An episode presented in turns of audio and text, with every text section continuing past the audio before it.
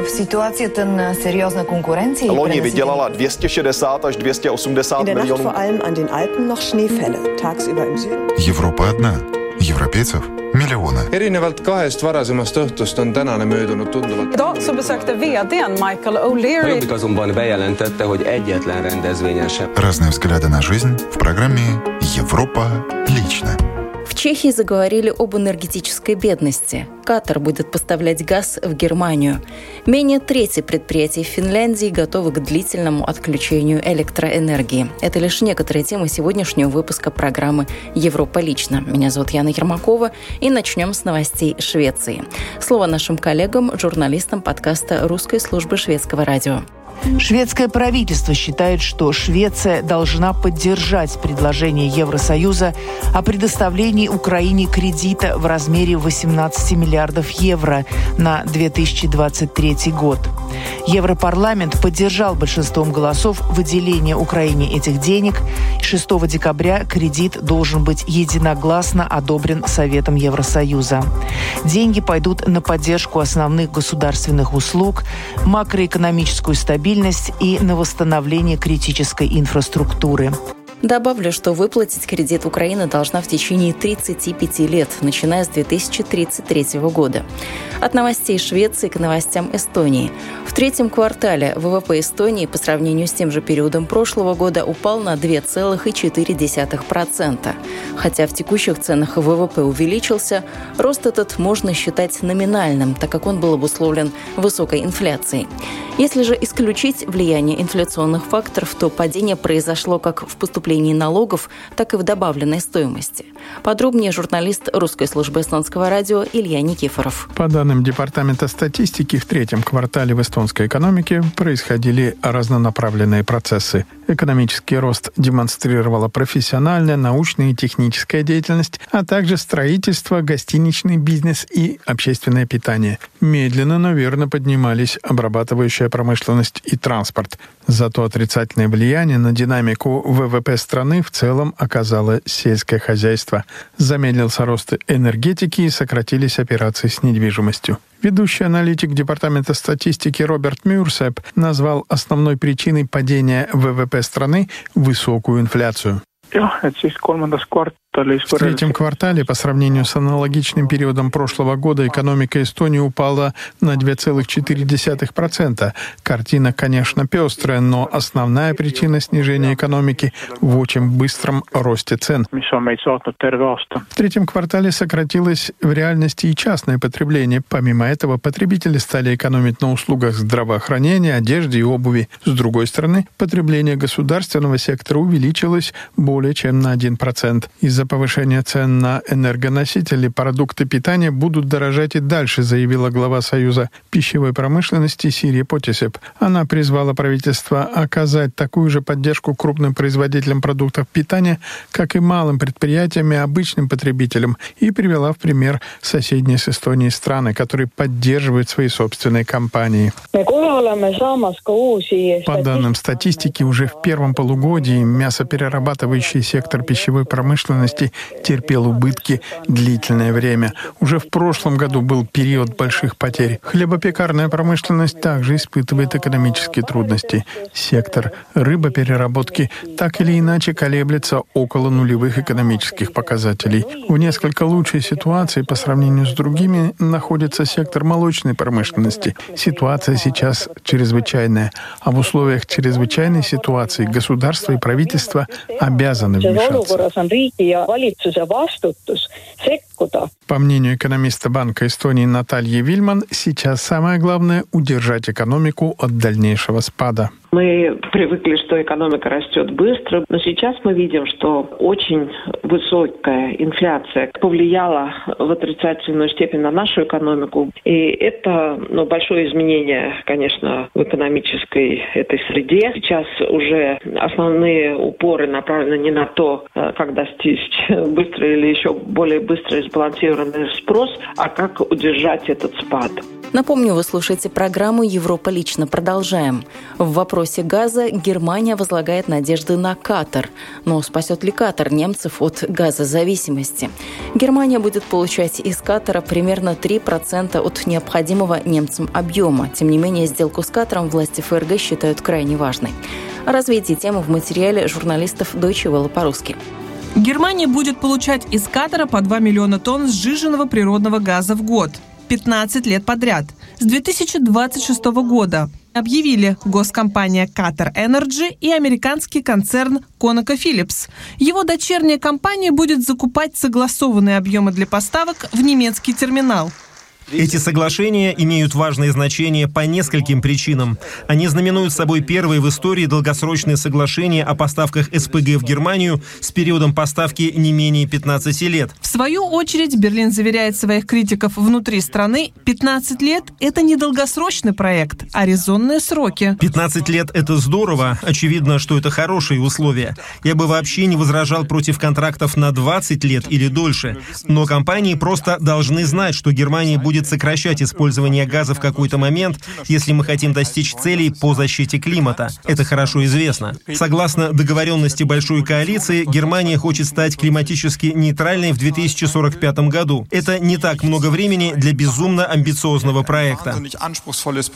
Вопрос получения СПГ Германии стал актуальным на фоне сокращения, а затем и полного прекращения поставок российского газа и стремления снизить зависимость от контрактов с «Газпромом» после вторжения России в Украину.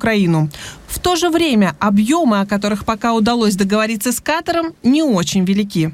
Речь идет примерно о 3% годового потребления Германии. Это не решит все проблемы Германии, но это часть решения проблемы, что называется шаг в правильном направлении.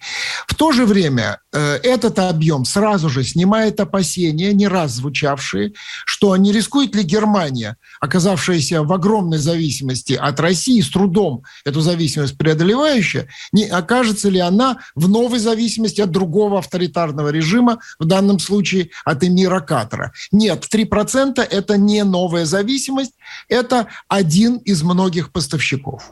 Эксперт напоминает, что переговоры с Катаром продолжаются, а значит доля СПГ из Персидского залива может вырасти до 7-10%. Кроме Дохи, у Берлина есть и другие потенциальные поставщики, такие как Австралия и ряд африканских стран. Терминалы по сжижению газа есть в Алжире, Египте, Нигерии и в Мозамбике. А еще в ряде государств они появятся в ближайшее время. Тем не менее, есть ряд подводных камней, которые несет с собой эта сделка, отмечает Андрей Гурков. Это конкуренция, ценовая конкуренция между Европой и Азией. Потому что если Европа исторически э, делала ставку все-таки на трубопроводный газ, то Азия, Япония, Южная Корея, Э, Тайвань, э, Китай изначально делали ставку на поставки сжиженного газа. И мы несколько лет подряд видели ситуацию, когда там цены были выше, и, соответственно, газ уходил туда. Есть э, самые разные подводные камни. Вот я упомянул Мозамбик. Там очень большие э, запасы, но там идет гражданская война, э, террористические группировки, поэтому стабилизация ситуации в, э, в, в этой конкретной стране или в каких-то других странах может привести к увеличению предложения, а ухудшение ситуации, наоборот, к тому, что кто-то из поставщиков отпадет. В этой связи и важно, чтобы никто из будущих поставщиков жирного газа для Германии в целом, для Европы, не получал ту долю, которая имела Россия. Напомним, доля России в немецком газовом рынке превышала 55%. Отметим, сделка Берлина с Дохой прошла на фоне скандала. Вице-канцлер и министр экономики ФРГ Роберт Хайбек заявил, что присуждение права проведения чемпионата мира по футболу Катару было, цитата, «глупой идеей и не может быть объяснено иначе, чем коррупцией». На это моментально отреагировал его катарский коллега. Нет, это не может быть полезно для отношений, когда кто-то говорит что-то подобное и особенно что-то грубое, на мой взгляд, если это правда. И это то, что он сказал. Но я не думаю, что он может сказать это нам в лицо. Катарский министр одновременно руководит Qatar Energy, и он же утверждает, что в Дохе отделяют политику от бизнеса. И поэтому, как он утверждает, слова его немецкого коллеги не повлияют на переговоры и будущие сделки с немецкими предприятиями и правительством ФРГ. В то время как Катар будет поставлять сжиженный природный газ в Германию, Польша работает над тем, чтобы обеспечить экспорт электроэнергии.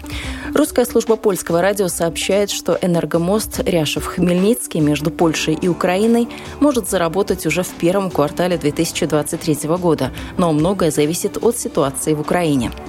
Из-за атак россиян украинцы вынуждены импортировать электроэнергию, а не экспортировать, как предполагалось ранее. Обстрелы российских оккупантов могут помешать и работе по созданию польско-украинского энергетического моста. Томаш Сикорский, вице-глава польских энергетических сетей, на встрече с журналистами сказал, мы выполняем работы по восстановлению линии, аналогичную работу ведут и украинцы на своей стороне. Вместе мы планируем соединить линии в первом квартале следующего года. Но трудно назвать точные сроки завершения работ, проводимых на украинской стороне в условиях войны, под непрерывным ракетным обстрелом и при перебоях в поставках электроэнергии.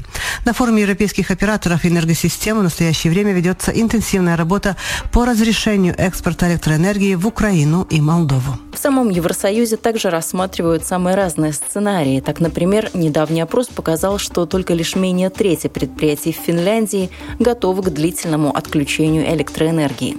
С подробностями журналист финской телерадиокомпании Юля Левант Валтвадзе. Работа большинства компаний может быть в той или иной степени нарушена даже несмотря на предпринятые меры готовности. Например, в секторе розничной торговли наибольший риск связан с продуктами питания и центральными складами магазинов, где отключение электроэнергии на несколько часов может нарушить доступность товаров. Возникнут и другие проблемы. Например, в случае отключения электричества магазин не сможет обслуживать клиентов. Какое-то время касса будет открыта, но не очень долго. Покупателя, который уже на кассе, скорее всего, обслужат до конца. Остальных же попросят оставить покупки и покинуть магазин. У нас нет таких генераторов, чтобы продолжать работать. Продолжим тему электроэнергии. Буквально в тисках энергетической бедности оказались чехи. Как и во многих других странах Европы, в 2022 году в Чехии произошел скачок цен на газ и электричество. С проблемами при оплате счетов сталкивается такое количество чехов, что в обиход вошел термин «энергетическая бедность». Какие категории населения Чехии находятся в группе риска и как бороться с подобным явлением? Об этом в материале журналистов русской службы чешского радио рассказывает Катерина Айспурвит. Чаще с проблемами нехватки средств для оплаты электричества и отопления сталкиваются те жители Чехии, которые арендуют жилье, а не живут в собственном. Такой вывод на основании проведенного анализа делает Ян Клусачек, сотрудник платформы «За социальное жилье», автор исследования «Энергетическая бедность и борьба с ней». Что точно означает термин «энергетическая бедность»? Существуют три базовых критерия. Первый – домохозяйство признает наличие долгов в оплате энергоносителей. Второй – семья признает, что не может себе позволить в достаточной степени отапливать жилье. Третий критерий, а это самая большая группа людей, тратит на оплату энергии слишком высокую долю своего дохода.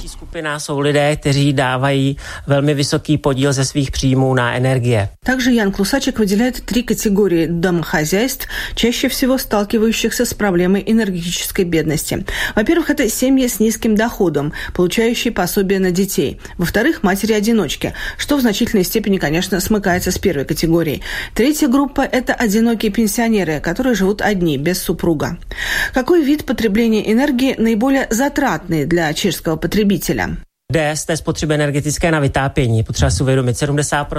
Из общих расходов на потребление энергии большая часть идет на оплату отопления, около 70%. Еще 15% уходит на подогрев воды.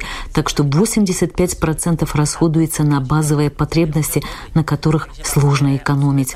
Конечно, можно экономить на обогреве, что все сейчас в определенной степени и делают. Мы даем рекомендации по поводу более экономичных приборов, но этим проблему энергетической бедности не решить. Добавлю, что по данным аналитика, среди стран Евросоюза Чешская Республика находится на первом месте по расходам на отопление. Вы слушали программу «Европа лично». Этот выпуск подготовила я, Яна Ермакова, по материалам наших русскоязычных коллег в Германии, Чехии, Швеции, Польше, Эстонии и Финляндии. На этом прощаюсь. Всего доброго и до новых встреч в эфире.